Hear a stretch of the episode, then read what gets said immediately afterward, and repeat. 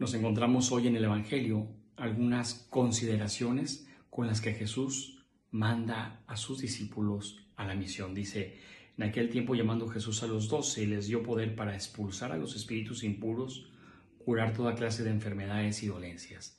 Y el Señor también a ti y a mí como bautizados nos pide que nos sigamos uniendo a esta cadena de discípulos desde el inicio de los siglos hasta el día de hoy tenemos todos ese compromiso de ir por el mundo expulsando el mal, machacando el mal.